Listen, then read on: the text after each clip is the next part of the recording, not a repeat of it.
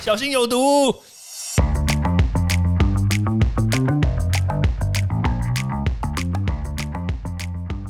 毒物去除了，人就健康了。欢迎来到昭明威的毒物教室。Hello，大家好，我是昭明威。不晓得你买房了吗？不管你买的是新房还是旧房，其实我建议大家呢都要多注意一个东西，就就是甲醛。甲醛会存在在什么地方嘞？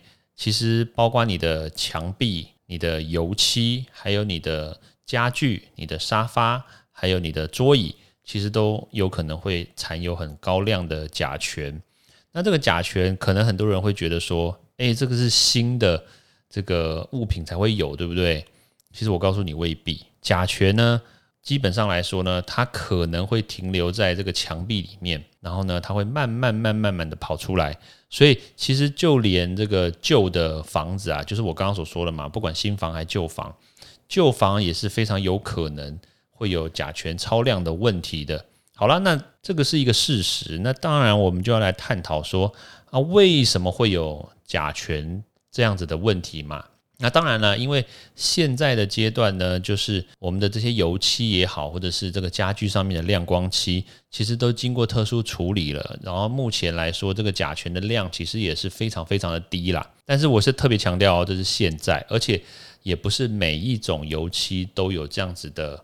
这种特殊处特殊处理，所以当你在采购油漆或者是你在做室内装潢的时候，也是必须要特别谨慎的去挑选这些油漆啦。好，那当然这个我想应该没有什么太大问题。那当然问题真正在什么地方呢？就第一个就是呢，如果你今天用的油漆是没有认证的，那当然甲醛肯定很多。那甲醛这个东西为什么会在那个地方呢？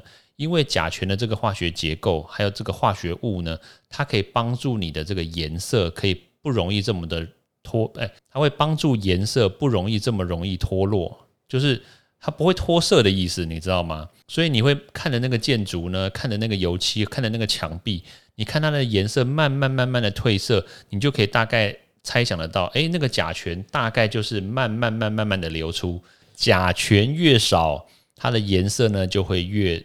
淡就会越容易脱色哦，你要有这个概念哦。对，所以你看那些老旧的房子啊，诶，它的颜色是慢慢脱落了，就代表它的甲醛是慢慢慢慢跑出来的。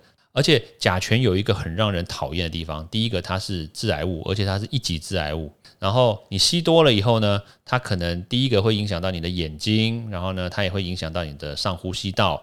那当然久了以后，它也会造成一些皮肤癌，造成肺癌，它都是有机会发生的。好，那。那当然，就问题就在于说，那这个甲醛慢慢释放的话，那我们要怎么去应对它呢？对不对？因为甲醛呢，它它并不会是一瞬间就跑出来的，所以我觉得这个甲醛真的蛮让人这个反感的啦。好了，那既然是这样的话，其实呢，我可以建议大家呢，其实有一些这种亮光漆，而且是现代的哦，我现在特别强调是现在出的这些亮光漆呢，它不影响你的这个墙面的颜色。其实你可以用这种亮光漆呢涂上去，然后呢把它原来的漆呢把它给盖过去，诶，这样子这样就可以瞬间的阻止这个甲醛呢释放出来，对吧？因为你拿另外一个漆去把它盖上去了嘛，然后这又是透明的，然后又不会影响原来的颜色，这样子的甲醛呢就不会这么多的或者是这么容易的释放到你的这个室内空间里面，诶，这是一个不错的选择。那当然，另外一个就是说这个。旧有的家具呢，然后如果已经存在，然后你不想要怎么讲，就是你涂一个新的漆上去，有有时候真的也是蛮奇怪的啦，莫名其妙拿你的沙发来涂漆，真是怪怪的。那其实你可以买一些空气清净机啦，那那现在有一些空气清净机，它可以侦测甲醛，或者是你也可以买一个甲醛侦测器嘛，那个其实也不贵，所以你就买了这个侦测器的话，或者是这种空气清净机，你就放在家里面。它就可以帮你把这个甲醛给去除掉，哎，这个也是不错的一个选择啦。对，其实并不一定要真的去涂漆或大费周章的这样子，其实都有很多种方式可以应对。那当然，我最后呢，我要跟大家分享，就是说这个甲醛呢，除了我刚刚所说的这个一级致癌物之外，确实这个东西呢，它会真的伴随你的屋子哦，伴随这个屋子其实时间蛮久的。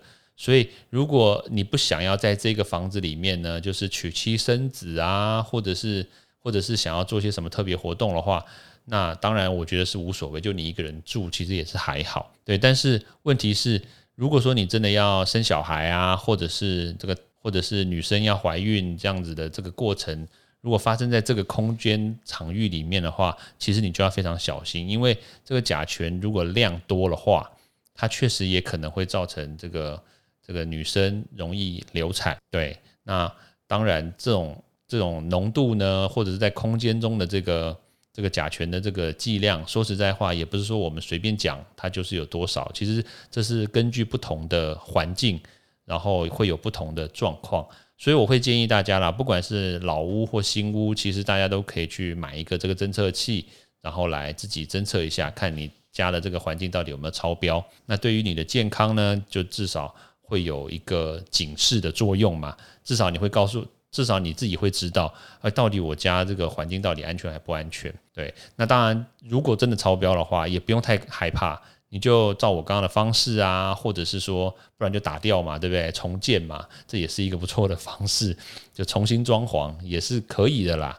对。OK，好，那甲醛呢，真的不用太过于担心。那大家如果真的有问题的话呢，其实不妨照我刚刚所说的的方式去处理，其实多多少少都可以迎刃而解的。好，那时间的关系呢，那我们就下次见喽，拜拜。欢迎大家到 Apple Podcast 或各大收听平台帮我订阅、分享、留言。有任何问题或想知道的内容，也欢迎大家来找我讨论哦。